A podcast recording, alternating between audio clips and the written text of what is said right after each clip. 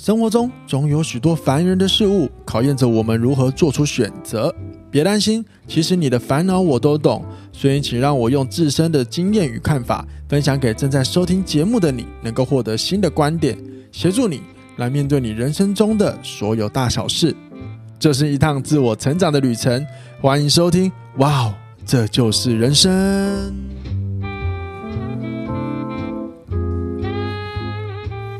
欢迎收听，哇哦，这就是人生。大家好，我是凯富。本期节目由哇哦，这就是人生赞助播出。欢迎闲聊大来宾，港命。Hello，大家好，我是港命。喂，你知道你很酷哎？你知道为什么？怎么说？你是我目前录到现在第一个闲聊男生，闲聊大来宾的男生。我、哦、是，你这是第一个啊？该不会是唯一一位吧？我希呃，我刚刚有没有想说我希望啊？但是那凸显的。如果大家后来听到都是女性来，会不会对我有其他的那个侧意？然后我会觉得哇，可被误会大了。对啊，你还是要找其他男生。不过我老实说，我本来男生朋友真的比较少。渣男，这个你看，不用不用人家讲，你自己就先讲了。哦，不是好吗？我没有，谢谢。而我从小我家庭就是，呃，说老实话，我家庭是女生都蛮强的，所以我可能从小就自然比较容易懂得跟女生相处。哦，完全相反呢，但不自渣，我没有对人家怎么样，不要乱讲。那你说完全相反的意思是？对，我完全相反，怎么样？哦，你都是男生哦，我都是男生朋友，男生朋友，嗯、女生朋友大概过高中开始才有一些而已。高中？对，为什么以前男校、哦？没有啊，一样啊，是正常的男女的合校。那应该很容易班上女生就跟他聊天呢、啊？不会，因为以前。因为以前不是乡下，所以其实大家讲话都很粗鲁。什么意思？就就是可能对哦，讲话脏字都很正常。哦，你说你说男性或女性都一样？对，差不多，都直接脏话就是飙来飙去。对，所以对女生来讲，可能就比较不不敢亲近。你说，对啊，会很凶，以前而且脸很臭。对，哎，好有趣哦。所以你你所以所以后来到高中之后，我我很好奇一个事情，就是这样有影响到你真的开始认识女生的时候，呃，有压力吗？我的意思就是，有些男校男校毕业，只是纯男性学校毕业的人，第一次来到大学有女生的时候，他们都觉得他们不知道怎么跟女生沟通，而且他们都用很直男的方式来跟他们对话，然后用很直男的自以为是的幽默在跟他们聊天。对啊，没错，是这样。我笑翻。会不太敢跟女生讲话了，因为已经习惯跟男生讲话，所以就大拉拉的。对，你有没有什么 很智障的经验？你赶快分享，我笑一下。是不会，就是以前跟女同学讲话是不太敢看他们眼睛。哦，真的哦。对，会冒冷汗那一种，很紧张。那那那我问你，所以我假设未来你有小孩了，你建议从小叫他念男女混合班，还是就是男校这样子分开念？当然是男女混合班一起练了，弥补弥补你的。没有，我也我当初也是男女合校啊。可是听起来那个跟男校没有不一样啊。很像啊，很像。笑死！因为我会觉得，就是我会鼓励要念男女合校。你知道，你知道人类的演化论当中，没有所谓的把男性单独隔绝，女性单独隔绝。这真的是后来的一些可能是思想家或教育家发明的一招吧。不然，其实人类从一开始就是男女就是互相认识，他应该就才会有正常的心态吧？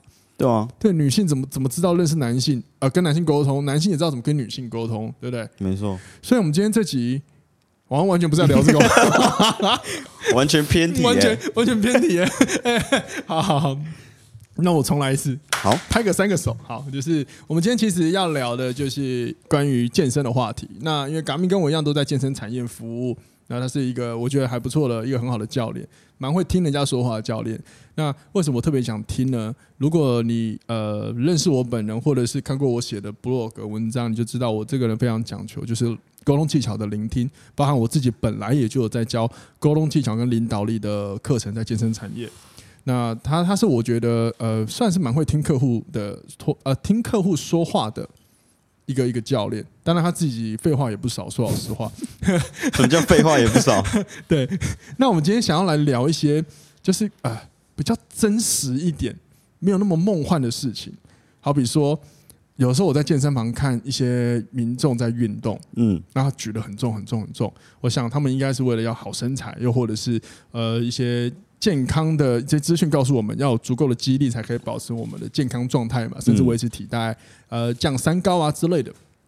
但是我就在思考一个点，就是他们越拿越重，组数越来越多。如果你运动就知道一组、两组、三组会有不断的每一个循环次数，嗯，越拿越重的时候。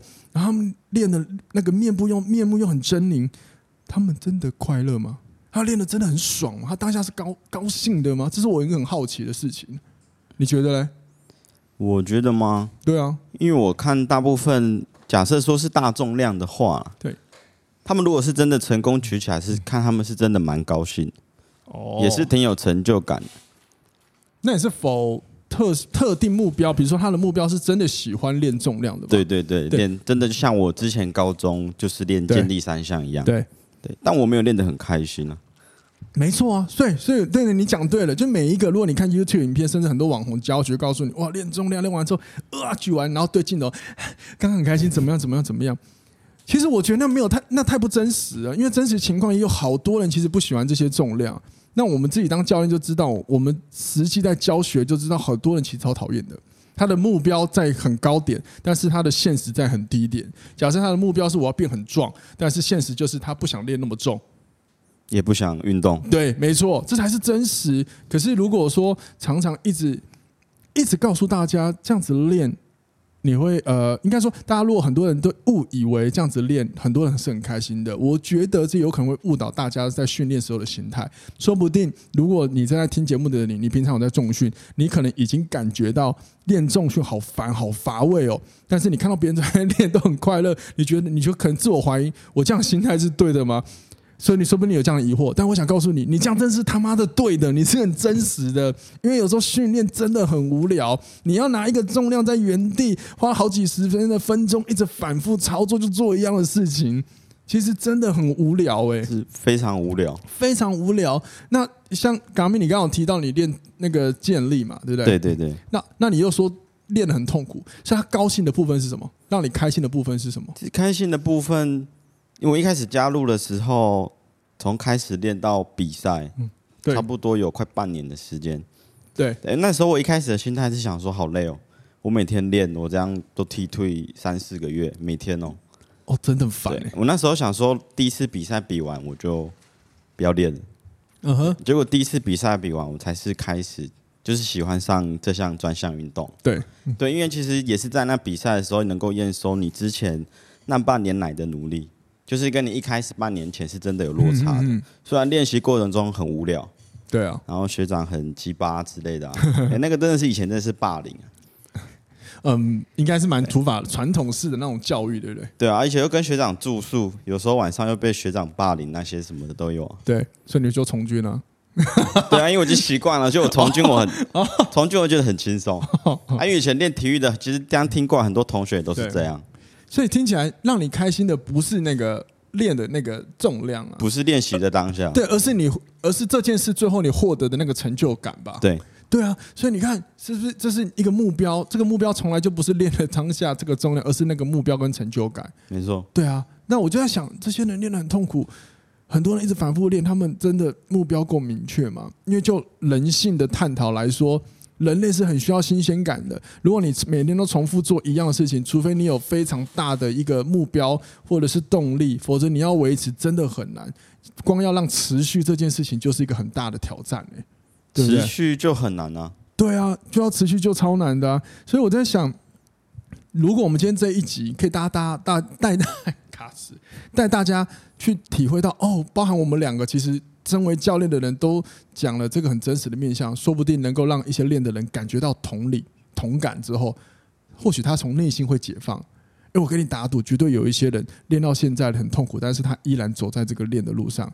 那他可能原因只是因为啊，应该大家都这么做才是对的，我应该这样才是对的吧？对，对你懂吗？对不对？我我自己就曾经有问过，呃，有一些学生，我说你现在这样练，你真的很爽吗？你喜欢吗？他说没有，很痛苦啊。那有什么要练？啊、其实他没有回答我这个答案。对，我就他没有回答。我看他延迟很久啊，我就说好，没关系，你嗯可以思考一下。然后就然后刚刚我赶时间我就走掉了。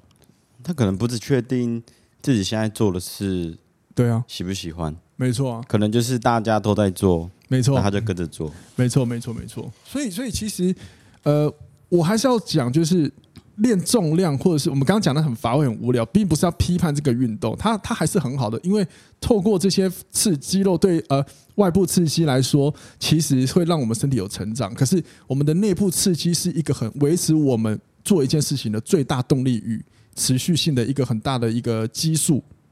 一个因素，一个因子，sorry。所以，当我们一直关乎关呃关注我们的外在动机的时候，内在动机不可以忽略它。嗯，对，因为有可能你这样练完，你会越练越不快乐。所谓不快乐是，如果你每天练完，你都觉得应该要上健身房，但是你回到家，你其实感觉到压力很大，甚至你觉得你每次要去健身房的路程都好痛苦的时候，其实你从内部内心来说就已经有问题了。对。对，这样这样是一个很很严重的事情，然后这对教练来说可能也会是一个一个蛮大的伤害。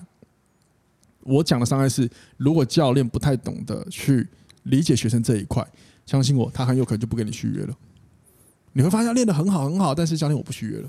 又或者是对课有很多都没上。哦，对，嗯，哦，哎，对呢，很多很多，诶其实很多蛮多这一种的。对啊，你知道你知道就是。我们讲现实一点嘛，俱乐部最喜欢就是交了钱之后不要来嘛。对，还蛮多会员。对啊，那那可是 当然我们不喜欢这样嘛，毕竟我们啊还是希望大家可以快乐啊。可是真实情况是，很多人买了健身房之后，他练了一开始练练练，就跟谈恋爱一样。我希望我这个举例不要伤害到人。他一开始会有很多动力，可是过了一段时间之后，我们的理性面出来之后，就会帮我们知道我们到底是不是想要做这件事情了。对。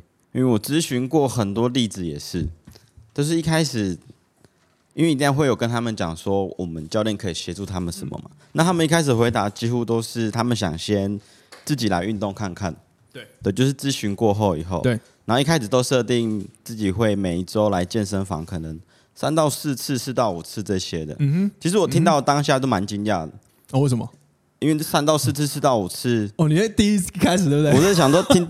怎么可能会那么多次？因为这种、啊、这种次数可能是连那种健身教练也不一定会一周练的四到五次。没错，对我觉得蛮惊讶。但是其实后来就是听过就好了。对，因为大部分大概现在过半年之后嘛。对，我看过很多我咨询过会员之后再没来运动。没错，没错，没错。所以你看，呃。希望大家目前听到现在啊，就是我我觉得我帮各位重整好，因为我觉得我刚刚哇讲的节奏真的有点快。其实就是呃重量训练很很重要，可是我们必须认知到它很乏味。那在听的朋友里面一定有教练，所以我们也要认知到这件事情。所以既然它是一个很乏味的事情，又从人类的角度演化角度来看，我们的大脑喜欢新鲜感来看，你一直告诉你的学生这个很重要。那如果他的目标是减重或者是要变壮。增重，你一直告诉，只告诉他，如果你要增重，你要变壮，你就是要扛重量，或者你要减重，你还是要扛重量，whatever，一直告诉他，一直告诉他，这样的方法肯定行不通，除非你的客户本身有极致强大的目标，他专注在目标上，他的目标就是他就是一直看着他的目标，那可以。可是我跟你讲，不是每个人都这样，极少数。对，而且而且下一个就是，你有就是这，我相信你你可以认同的。越重的重量，它需要越多的技术层面。没错。那如果这个时候学生真的学不来的时候，挫败感也会降低他持续的动力，对，对吧？我不知道你想继续，你有你有遇过这样子的过程吗？有，之前有，之前都还在练大重量训练的时候会有，对，尤其是受伤之后，如果有受伤，就是真的。对，会想要放弃这项运动，真的，真的受伤真的很恼人呢。对，这受伤受伤真的是最要不得的。对，对，我跟你讲，真的真的不要不要讲运动受伤好，你你光 你光你光坐着坐久坐引起了坐骨神经痛的受伤就很痛苦了。你在说你的吗？你知道不要这样，我处理文书太多好吗？资料处理太多之后引发，我前阵子引发了一个就是。健胯关节发炎，然后影响了，就是下半身有点像坐骨神经痛，那应该就是我跟你讲，它好痛苦哦。你受伤之后，影响了行动，然后到你复愈痊愈之后，你是真的不会想再回到那个状态，所以你反而更小心呢。即便即便你知道这些训练对你来说是有帮助，可以避免伤痛，可是那个伤痛的恐惧留在心里的时候，你还是会很小心，一步步缓慢开始。所以如果说，呃，你本身有受伤的，就是你有在练健身，你受伤过的朋友，记得回来之后真的慢慢练。你千万不要觉得我以前可以，为什么现在不行？你们不要想了，你就慢慢练。然后，如果你的如果你是教练，真的，你的学生受伤后，不要一直只给他跟他说，你这样子，你这样子下背受过伤，闪到回来，你要多练脚，练肌力，你要拿重量练，这样你的臀部变强才能防腰痛。千万不要这么想，他光拿到重物他就快吓死，因为他的他的大脑回忆会带他回去看受伤的时候。这时候，如果他说不要不要，我不想拿那个，你就不要拿那个，不要让他拿了，用别的方法练吧，对吧？没错。可是我最近遇到一个比较特别的案例，就是那个学生年纪蛮大的，但他其实肩膀就有一些受伤。对。然后其实我是劝了蛮久，大概劝了一个多月吧。对。他才去看医生。哦，很正常啊。对。然后看出来结果是关节唇有点撕裂。哦，你要不要讲？你要不要讲白话一点？反正就是他的肩膀的一些周围的软组织，就是周围一些、哦、肩膀，反正肩膀发生疼痛的感受了啦。对，而且已经一阵子了。对，但他还是每天来健身房报道。嗯嗯哼，因为他会说他可能一两天没动，会觉得他的肌力已经退步了。嗯，哦，这种人也要注意哦。对，所以这个是还蛮麻烦的。心因性问题。对，就是我就是劝他休息，他就是不肯休息那一种。那那那你劝他不听的时候，你有什么感觉啊？你说我，你说我当下的感觉，心里的感觉，因为因为听起来就是你正在看着他可能冒着某一定程度的风险嘛，对吧？那那然后你又有去劝说他，他又不听，所以那时候你有什么感觉吗？我就只有佛度有缘人。对对对对，你这样是对的。对啊，对对对，不要不要，我觉得你这样对的。然后听众朋友不要觉得我无情，我因为我们不是不关心他，而是有的时候有些责任并不是教练要扛的。那我知道很多年轻的教练都会觉得，为了要把学生顾好。然后就觉得这也跟我可能就是想要有些人啊，也有部分的会觉得这跟我的名誉有关，他就会积极的去阻止他。可是，可是你要想这样的情况有没有可能你已经越过了一条彼此之间的界限？你正在为他的情绪负责，也就是你把他的情绪、他的事情当做自己的责任在看。可是如果我们已经尽到劝说了，他还因此不听，某一方面应该是他要自己来面对这个责任、这个风险的责任。那我们有做到告知的义务，这样就好了。嗯。对，因为如果你不尝试练习这个界限，你会一直在你的职业上过意不去哦。我自己知道有蛮多教练就是在授课上有很多的困扰，就是在于这些，就是他很担心他的学生会不会因此呃练不好，或者是受伤，或者是像你讲的，他发生情况的时候，我不劝说他，他又一直做，他会不会受伤什么之类的。我觉得某一方面扛过多的压力了，那这时候我倒建议。你应该换换一个方法，就是教育你的学生怎么面对自己的责任跟行为。对，因为我觉得健身教练的角色毕竟也是个教育者，我自己认为啦。对，当然当然，我不是说我很伟大。那既然是教育者，其实我们要练习就是教育他怎么扛自己的责任，但是不是为了，哎，讲白话就是有些人会怕没有业绩，就把别人责任扛过来嘛。对，就是一直扛责任嘛，什么都要处理。对，都认为是自己的事。当然，他觉得这么做才会不会流失业绩吧。可是我会跟你讲，当你愿意教他责任的时候，你的公信力会变高。其实，其实他反而会更信任你，他反而会更信任你，然后他反而会想要继续跟你上课，因为他知道这个教练是明理的，他懂得怎么去照顾我，甚至是教育我，带我去看些什么，然后也指导我动作技术。我觉得是我个人觉得这是一个很重要的观点啊，啊，我不知道你怎么想。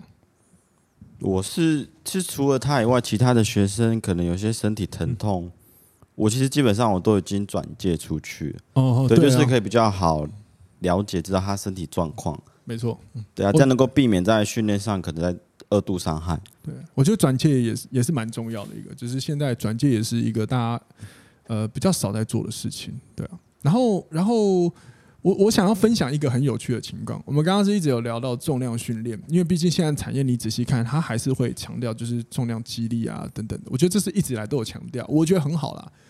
因为我记得我刚刚进产业的时候，我们光要推行长者做重量就很难，到现在长者都主动会说想要练重量，我觉得是很棒的一件事情。但是刚刚有提到练重量其实是非常乏味的，某一方面真的很乏味。你没有足够的动机，你真的很难实行，对不对？好，这个时候就有一个有趣的，我有一个学生，有一次我来上课，我就问他：“你今天状态好吗？”他说：“真的不好，我最近压力比较大，好累，我都睡没有睡好。”好，那我就我那我会做一件事情，就是我会把今天训练的选择权由对方决定，也就是我会问他：“那你今天想要练什么，会让你爽的？”他说：“我好累哦，所以我要练很重的。”对，所以你了解吗？对他来说，透过练很重这个挑战是可以让他唤醒。呃，让他舒压的时候，舒压这件事情是很重要的，我们就不要阻止他，就让他做，因为对他来说，这时候举重量是有趣的。对，所以我想讲的就是，到底一个训练的好坏有不有趣，怎么让大家让客户觉得持续？我们要练习问问他，你想要练什么？对，我相信学生一定懂，我们给的东西是很帮助，甚至我们又端出科学。我跟你讲，最很多最端科学是对，但是一过度一直端科学，真的会抹杀一个人的兴趣，你知道吗？对，但他会相信你科学训练是对的，可是不等于他的乐趣。你你懂吗？懂懂。对，所以有时候给他一点趣味性的东西还不错啊。对啊，就像我有时候有些学生上过一阵子，我就问他说：“我这些东西里面，你最喜欢做哪些动作？不喜欢哪些动作？”其实就会去适时的调整他的训练的课表了。对啊，有些他可能在，譬如说我最近蛮常带学生做的是药球。要求对，因为他们觉得都很舒压，嗯哼，对，所以我基本上有些学生一开始来，就他们可能心情不太好，上班压力太大，他们热身的时候让他们丢丢药球发泄一下。我看你上课也蛮开心的、啊，因为因为你学生里面有很正的妹。我现在现在学生基本上很多都是女生啊，不要偏题，不要偏题，但我很想偏题哦，对，开玩笑的，开玩笑的。抱歉，赶快拉回来继续。你让我怎么拉回来？呃，就是关于你很认真的教药球，好好硬，好硬派啊！你是太硬了吧？太硬了。对啊，反正总之我就是会询问他们，对于我排的训练里面有没有哪些是比较不喜欢的？对，没错。对，就是把它拿掉。就像有些，其实蛮多男生就是不喜欢练下半身啊。嗯哼。嗯哼对啊，所以我就是干脆就是那那就不要练了。对啊，因为我至少让你持续来健身房运动，养成习惯以后，你之后要练，你就再练吧。那那你意思说他进来，他就是你的意思是你完全不会排，还是说你排的那个课表量会比较少？其实要看呢、欸，因为一开始我在咨询就会问嘛，他们都会说，那当然全身都练啊。但是我全身的课表就是都带过以后。我都发现他们每一次自己来自主训练的时候，都是练上半身。对啊，对，哦，了解。我觉得，我觉得其实就是 Garmin，你刚刚说一个重点，就是呃，给予正确的训练，提高他能力很重要。可是更重要的，师傅就是先让他愿意持续来嘛。对，因为我记得，包含以前我帮你上课也讲过，你要先有理解他，才有办法持续接近。可是如果说，当我们一听到他都不练下半身，然后我们我们就硬给他练。可能他也会反感啊，对吧？他会可能会把运动这件事情当很讨厌的事情，对吧？对。所以，但但我相信，但我的意思是，但我们这样讲，不是说我跟 Garmin 我们就从此不练了，而是我们只是第一步，先让他们愿意喜欢这件事情。我们刚刚讲了，如果你今天教的是主力训练，其实某一方面对大多数来说真的是很辛苦，而且那个负、那个疲劳感、那个压力、机械张力带来的，或者是代谢压力这些东西带来的感受，真的很不舒服，对。那既然不舒服，我们要尝试用方法让他先喜欢，先从他的喜欢、他的喜呃他他有兴趣的部分开始，接着当他适应之后，我们再一步步告诉他，其实更重要的还有哪一些部分，我们你愿意慢慢尝试嘛，对吧？我们再慢慢一步一步带进去啊，没错，对啊，对，我我我个人是觉得还是老话一句，先让他有持续还是最重要，对，不然他一两个月来一次，其实没有太大帮助啊，对啊。对啊，你看，就一两个来一次，然后每一次就那么的强烈的训练，对。对，而且而且你知道，高强度运动，很多人说他减脂都会做高强度，没有错，高强度很好，还有事后燃烧的效益，会让帮助你持续的后燃嘛，这后燃效应嘛，那我也觉得很棒，所以很多人都做高强度，可是很多人做高强度都就瘦不瘦啊，都瘦不下来，因为久久做一次，对，第一个太累了，做完一次的时候回忆太烂了，对。对，然后第二个如果没有教练盯。自己做不下去，可能强度也上不去。对，没错。那但是最现实来了，我现在讲一个最真实的事情哦，各位要记得，就是如果你有在运动的朋友，你一定要记得，高强度运动虽然可以带来很强的呃事后燃烧效应，可是问题是高强度的运动也等于大量去燃烧掉呃，对不起，大量消耗掉使用掉你的能量。对不起，我不是说燃烧这个词是错了，使用消耗掉你的能量，所以有可能也会让你回到家之后。吃更多东西进来，还有因为你累了，所以你会更不想动，你就趴，你就瘫在那里。那人类容易肥胖最主要的原因，通常来自于动得太少。所以你有可能练了这一次之后，累了好几天你都不动，所以还是更严重。然后你吃进去的热量一样爆高，那还是效果还是有可能会导致你肥胖啊。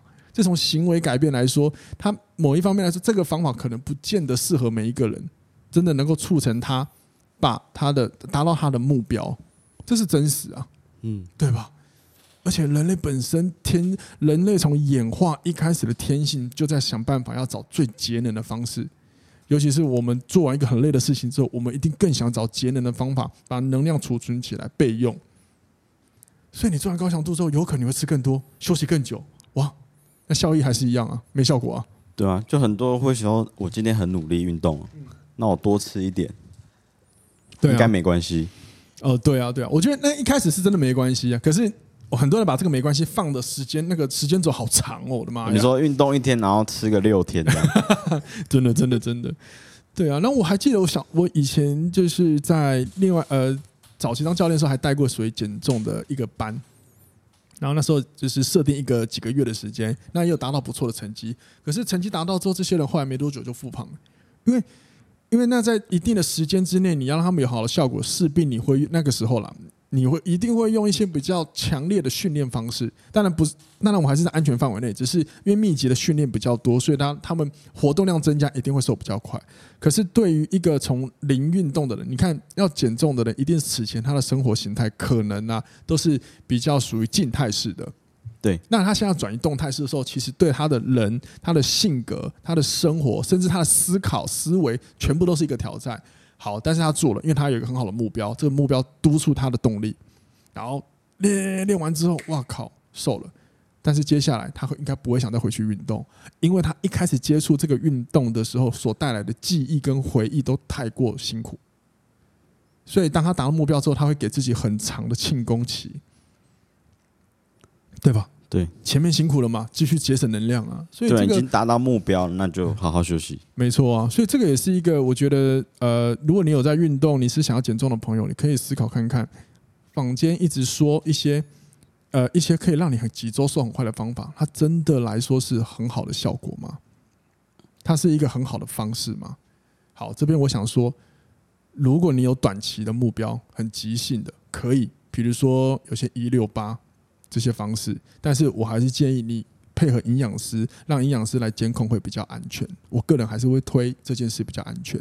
但是如果说你是要长期减重，如果你的减重需求是长期的，这些这些，好比说很有名的一六八，它只能带给你短暂的效益而已，长期来说效果是有限的，这也是被证实的。所以我觉得大家可以思考看看。那教练朋友教学生记得，我觉得还是。一直我们今天这集一直在讨呃一直在重复那一个事情，就是先让它持续吧，对吧？持续最重要。对啊，那说不定还有一些人，另外一个我还想再讨论，就是呃，我记得我之前好像在另外一集有讨论过审美观。审美观，对他练的开不开心？可能他练的很开心，可是他的开心来自于呃，就是审美变漂亮了，哦，体态变好。对，可是这个有没有可能也会让他的心里一直进入一种比较的状态？会，对对，你你怎么怎么看？你怎么看？这个一定会啊，因为有些人，因为每毕竟这很直接的，每个人的基因可能就不太一样。嗯、那有些人较像是一周去同样次数的健身房，然后做一样的事，就是有些人会可能瘦身的比较快，对，有些就是会比较慢，嗯、对。那这个时候一定会进入一些比较的心态，对对，没错。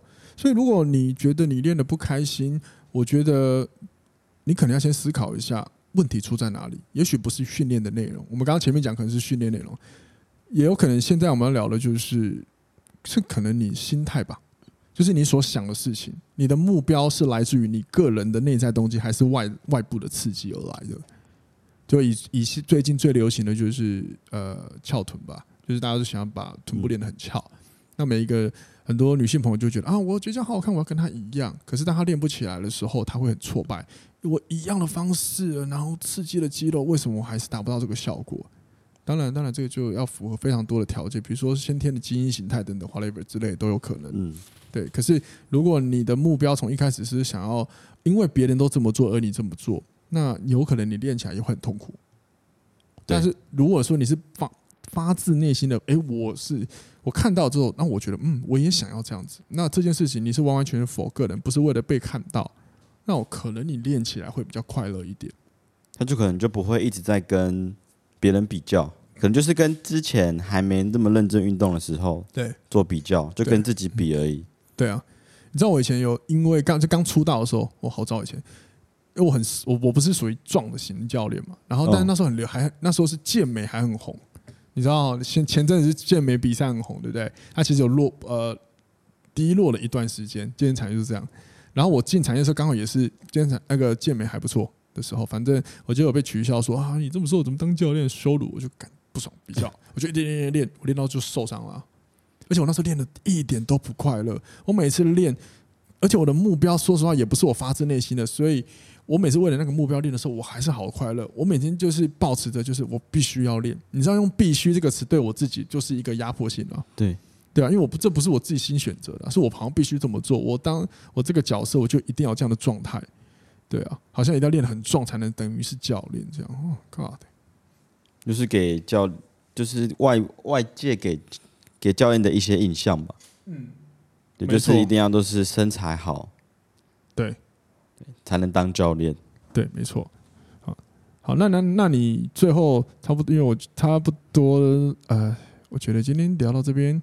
其实差不多，那我我刚因为我刚突然逻辑闪了一下，抱歉，我卡词一下啊。我我是想问你，就是那最后如果说你想要对那一些有正在运动的人，有没有什么教练可以给他们的一些心态上的想法？你是说我身为教练给他们心态上的想法？啊，不然呢？哦，我刚刚想说是 没有，就是我们从教练的角度啊，因为我们其实聊到现在，听到现在的朋友，你就知道我们其实在聊的都是心态。那我们希望我们两位教练可以教大家健身上面真实的情况，然后组合怎么帮自己建立一个好的良好的心态。这样子，无论你做跑步、瑜伽，或者是有些趣味的功能性训训练，又或者是我们刚刚讲的重量训练，你都可以乐此不疲。对，就好像我，其实我我很诚实，我没有很喜欢重训带来的那种压力、不舒服的感受。可是我会喜欢练，是因为我享受练完之后的感觉，大脑清醒，或者是身体的感受。对，但是我必须单纯承认，就是练这个东西是很乏味的，所以我没有后续这些感觉。其实要我支支撑我训练，真的有困难。那我是先了解我这个心态，我才能够去接纳我的状态，然后找到最适合的方法。对，那那你呢？有没有什么可以分享建议？如果我的话，因为我现在有些学生都是本身就有在做其他的运动，不用局限在健身房。像有一些如果平常在做一些打羽球啊、打篮球的，其实因为他们就是本身就很喜欢那一项运动，对，但他们来健身房目的可能就是想要让他们的在那项运动表现更好，所以他们相对来讲，这些人也比较容易维持上健身房的习惯，只是就是不能本末倒置，你就。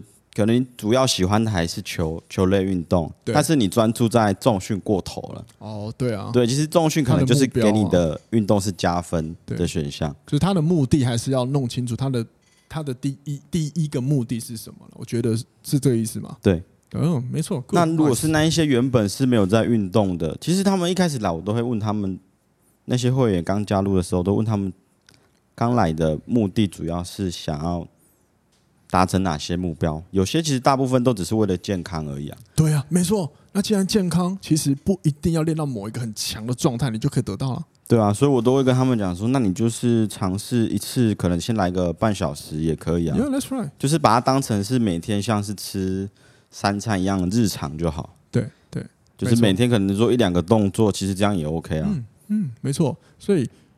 呃，谢谢谢谢你的分享。那最后我来做个总结，就是所谓的全人的健全人健康，指的就是身体跟心都要顾到。那呃，说老实话，现在运动很蓬勃，大家都推说运动能够帮助我们身体变健康，心理也变健康，因为运动可以释放多巴胺嘛，脑部多巴胺、脑内啡嘛。但是真实情况是，你要释放到这些程度，你要有一定中等、至少甚至偏中高强度才有可能。所以换言之，他可能是有点辛苦的。